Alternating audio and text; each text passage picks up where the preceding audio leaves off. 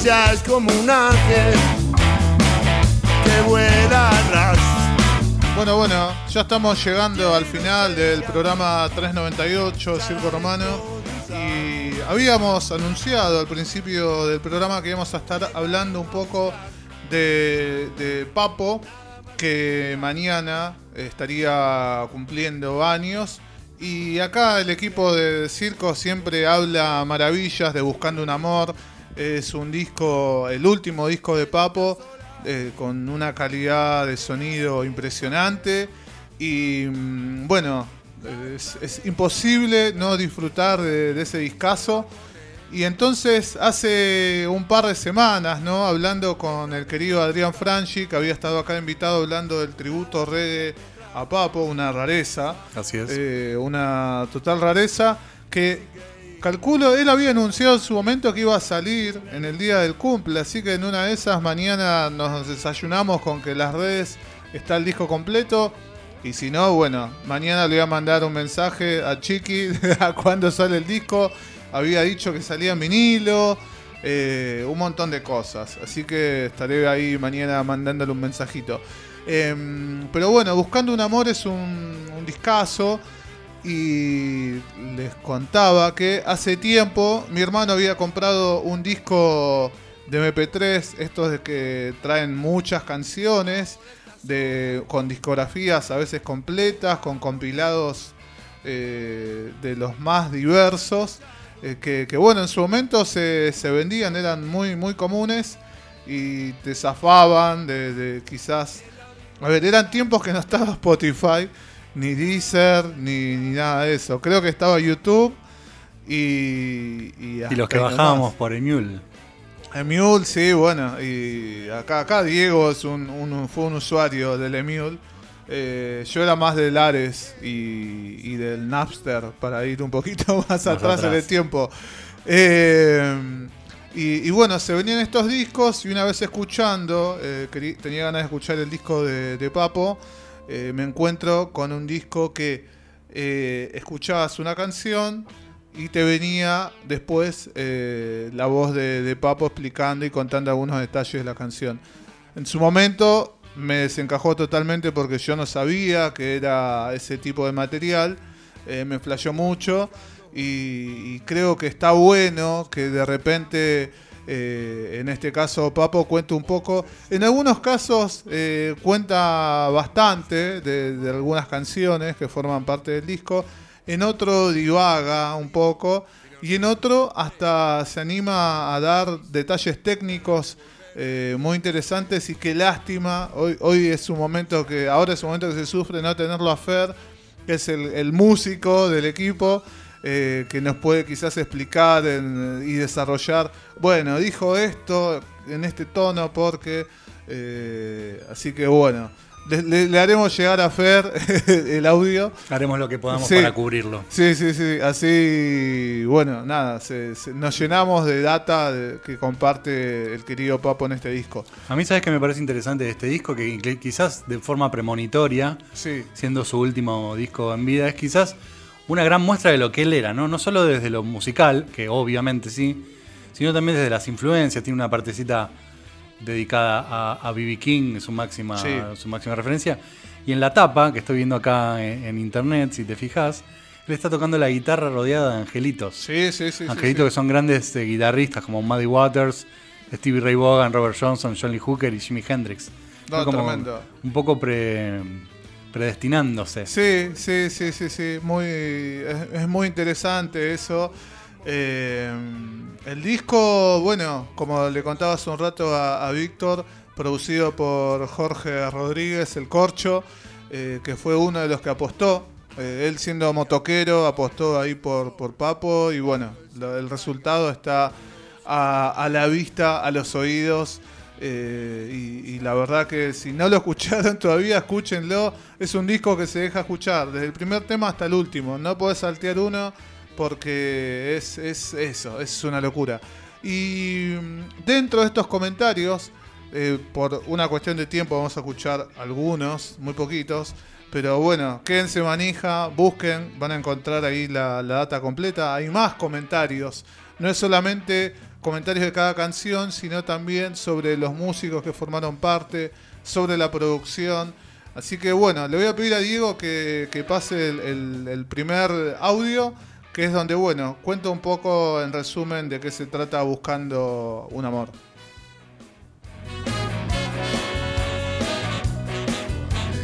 Dos años aproximadamente, cuando yo tuve la conversación eh, con varios productores y, y aparte tenía ganas de, de sacar un disco. ¿no? Bueno, entonces el productor que me eligió a mí fue Jorge Rodríguez y me dijo, bueno, eh, dale para adelante que yo eh, produzco el disco. Bueno, entonces alquilé una quinta en Pilar, ahí me llevé un, un porta estudio de ocho canales eh, me llevé una batería electrónica y, un, y una guitarra, así, un micrófono para cantar, para componer los temas, y ahí compuse cuatro temas. La segunda etapa fue eh, en una quinta en Luján, que ahí hice más o menos tres o cuatro temas más, eh, de, los cuales, de los cuales este, todos quedaron en el disco, algunos con algunos cambios, pero fue una cosa muy, muy fresca, no, no estuve mucho tiempo trabajando. Sí, expandiéndome mentalmente porque me hizo muy bien, eh, me hizo muy bien vivir eh, afuera de la ciudad por un tiempito. Bueno, ahí Papo tiene una data, ¿no? Eh, que, bueno, en, en su momento, ¿no, Víctor? Eh, llega un punto que las bandas, quizás en vez de buscar un, un estudio para grabar, buscan una locación, ¿no? Irse lejos, buscar inspiración eh, y trabajar ahí en, en sus canciones. Sin duda, lo vimos en el- la película de, de Queen, lo vimos en el documental de Gees, eh, y acá el Gran Papo nos da una lección, ¿no? Salir de la ciudad un poquito. Sí, sí, sí, sí, sí, total. Y, y cada vez eh, más músicos de acá, de- del rock argentino, que, que es lo que obviamente conocemos, eh, los músicos eligen lugares donde, donde vivir lejos del, del quilombo. Acá vienen, tocan y después irán, tocarán en otras ciudades, pero pareciera que, no sé, a veces están destinados a eso, a buscar la tranquilidad. Yo, por ejemplo, hoy escuchando, eh, hoy no, hace unos días, escuchando eh, un programa de radio, hablaba una persona que, que estaba buscando irse a vivir a Chapadmalal. Mirá. Y una de las personas que está viviendo ahí es Flavio, ¿no? Claro. Eh, hace tiempo ya. Con sus eh, hijos. Con sus hijos y, y bueno, por dar un ejemplo de gente que busca eh, un, un lugar donde irse a, a vivir, estar tranquilos y disfrutar. O el perro, también el perro de los decadentes, también en, en Claromecó, creo que es, en la costa. ¿En dónde está? Ah, no, no sé si es Pero bueno, también por ahí. Eh, pero sí, Cariló. sí, sí. Tam- mm, no. sé si es Bueno, Cariló. Por ahí anda. Lo, lo googleamos en un ratito. Eh, le voy a pedir a Diego que pasemos con el segundo audio, que es eh, lo- justo lo que estamos escuchando de fondo. Ella es un ángel, que es el- la canción que abre. Eh, bueno, escúchenlo a Papo. Como un ángel es un tema que lo habíamos grabado, es de Julie Ruth, nuestro bajista. Eh, lo habíamos grabado y a mí no me había gustado como quedó. Entonces le bajé los temas del coro, le bajé un tema, le bajé un tono atrás y el, contraste de tener un tema en dos tonos lo, lo- enriqueció bastante.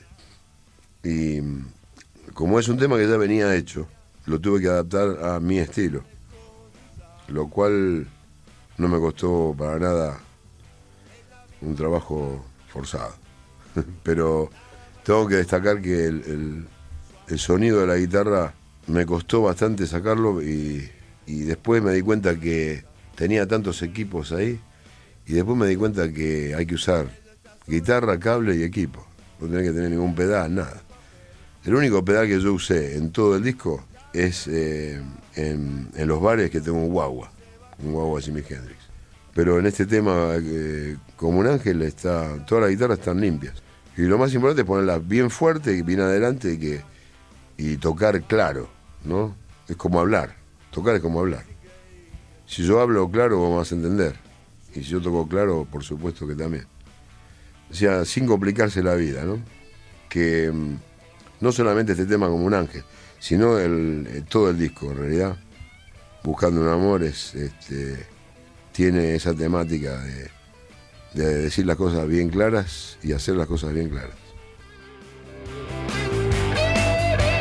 Algo, algo para destacar, bueno, es la frescura de este disco también, como lo dijo ahí recién Papo. Aparte, qué gran definición, ¿no? Simple y claro, casi como si fuera aprendido también de, de su maestro B.B. King. Sencillo, bien fuerte y bien claro. Eh, me- gusta mucho escuchar ese video donde Papo toca por primera vez allá con B.B. King en el Madison Square Garden, donde dice, me amigo Papo. Eh, grandes amigotes, grandes amigotes. Y grandes anécdotas relacionadas ahí a ese show, ¿no? La del pantalón de cuero, la del, la del, la del jacuzzi, bueno, en fin. Googleen. En, en el disco, obviamente, hay, hablábamos también con Víctor, hay unos homenajes, hay unos tributos a B.B. King, hay canciones de Muddy Waters también. Sí. Es un disco muy completo.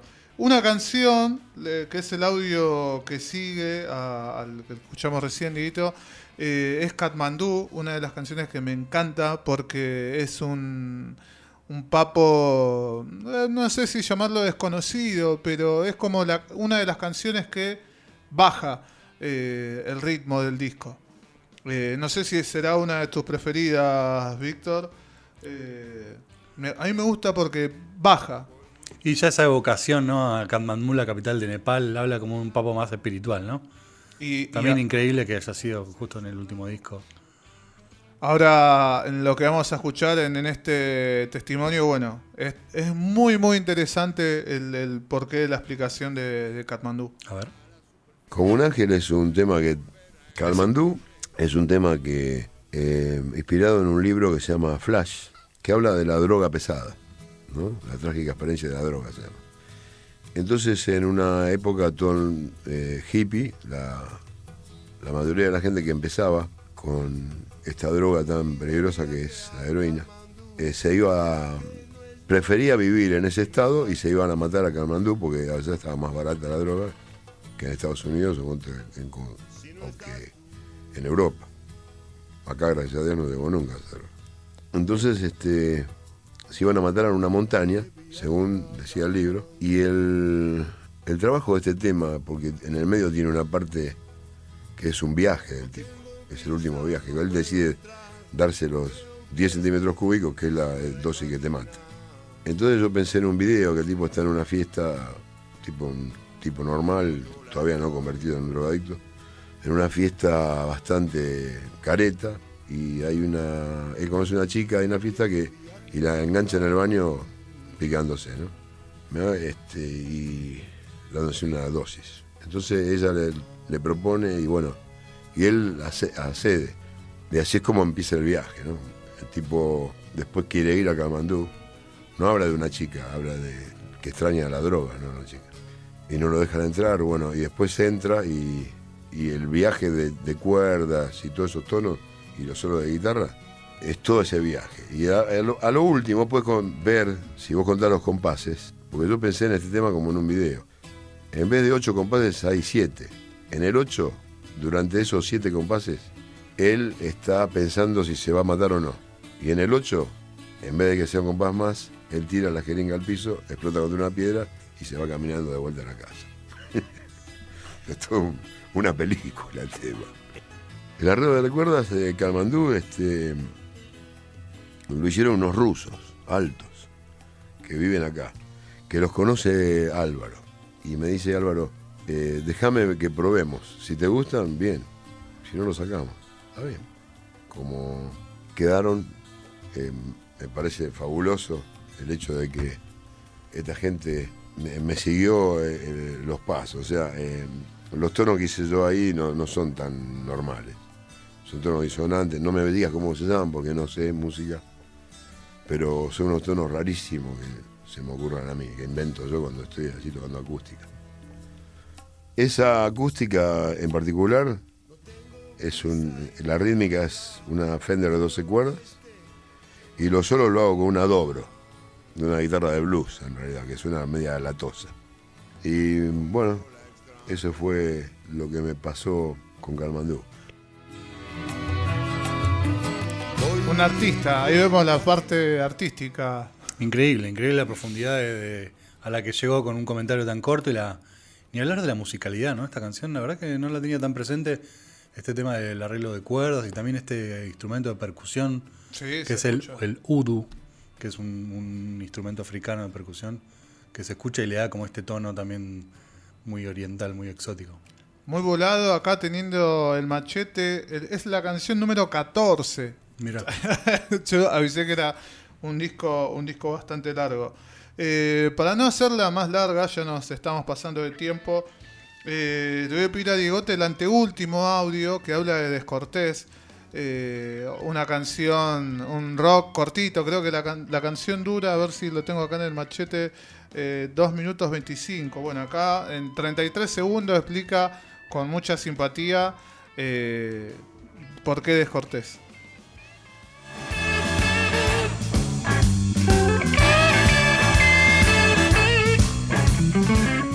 Eh, Descortés es un tema que compuse en, la quinta. Fue uno de los temas que, vinieron compuestos ya terminados de, de la mesa de ocho canales. Este tema es una de las tantas peleas que tengo con mi novia.